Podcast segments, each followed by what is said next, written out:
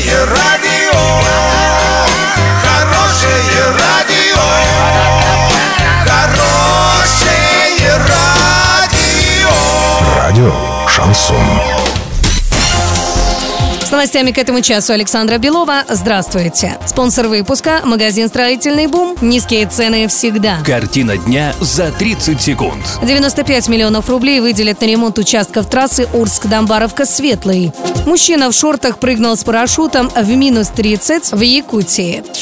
Подробнее обо всем. Подробнее обо всем.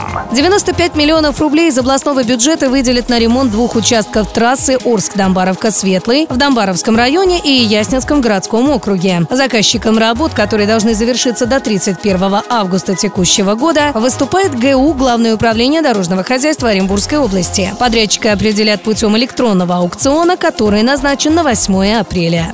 Тем временем в Якутии мужчина прыгнул с парашютом в шортах и майке в минус 30 и установил мировой рекорд. Об этом сообщает РИА Новости. В общей сложности экстремал находился в воздухе минуту. Выяснилось, что для него это первый прыжок с парашютом. До установления рекорда мужчина полуобнаженным полежал в якутском снегу.